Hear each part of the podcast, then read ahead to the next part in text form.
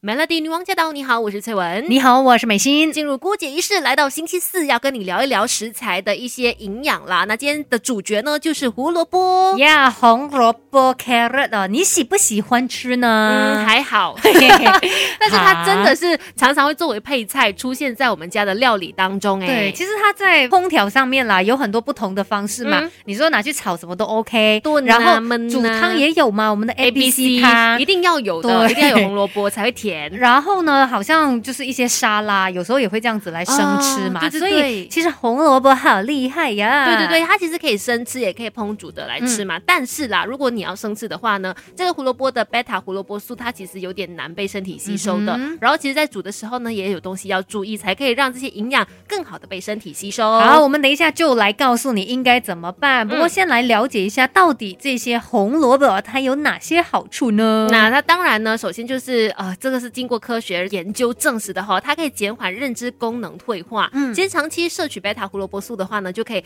减慢我们认知功能退化这个事情。当然啦，这个可能是比较年老的时候会发生。可是现在其实你也会发现，好像哦，那个认知功能退化这件事情有越来越年轻化的一个现象。确实，所以就应该多吃这个胡萝卜啦。再来呢，红萝卜它可以帮助我们保护皮肤哦，因为呃，这个研究就指出啦贝塔胡萝卜素呢，它是有这个抗氧化的。作用，所以因为它这方面的这个功效嘛，就可以帮助我们保护皮肤，让我们的皮肤呢是维持健康的状态。抗氧化是不是等于抗老啊？我我是这样子认为啦，好像不错哦。再来的话呢，它能够降低黄斑部病变的几率啦。就是老年黄斑部病变呢，是其实现代人很容易得到的疾病之一，它会造成视觉扭曲，也会影响我们的视力。那也是有研究指出呢，摄取高剂量的贝塔胡萝卜素，还有其他的维他命 C 呀、E 呀、锌和铜呢，都能够降低老年黄斑部病变百分之二十五的发病几率。对，其实说到这个贝塔胡萝卜素真的很厉害啦，像是因为它是抗氧化物嘛，所以它也可以降低自由基对人体的损害，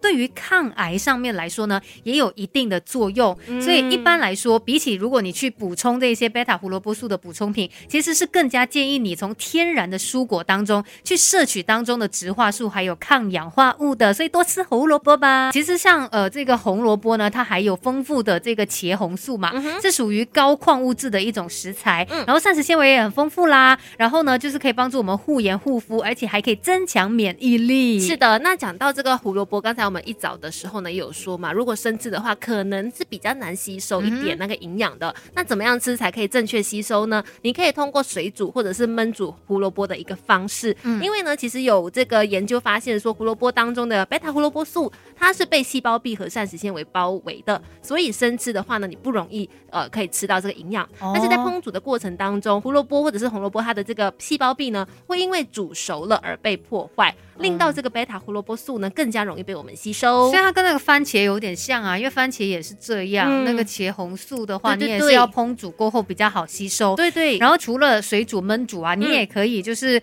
跟油脂一起煮。嗯，因为这个贝塔胡萝卜素呢，它是脂溶性的维他命嘛，它只是溶于脂肪当中，所以需要靠食物当中的脂肪呢才能够被消化跟吸收的。所以你可能在烹煮的时候可以加一些油脂比较多的食物，比如说鸡肉啊，或者是牛肉啊，一起去。焖煮就可以好好的让身体促进贝塔胡萝卜素。对，虽然说这个红萝卜对于身体呢有很多的好处，可是啦，还是要注意的，就是不要大量或者是长时间的进食，因为胡萝卜素它是会储存在我们身体里面，让我们的皮肤变黄的。所以刚刚好这样子吃就 OK 啦，真的会耶，因为我有一段时间很常吃那个木瓜哦，也有吗？也会呀，你会发现你真的很长哦，很长很长，每天都吃那种，你会发现可能过了半年一年你的身体真的有些变化，木瓜色 有一点，所以真的啦，真的稍微要注意一下。等一下呢，继续跟你来介绍胡萝卜的美味料理。守着 Melody，这世界的大事小事新鲜事，让我们帮你 Melody 姑姐一事。今天在姑姐一事呢，给你介绍一个常见的食材，就是胡萝卜。那要怎么样来吃它呢？我们今天就一起来做这一道菜吧，也就是日式咖喱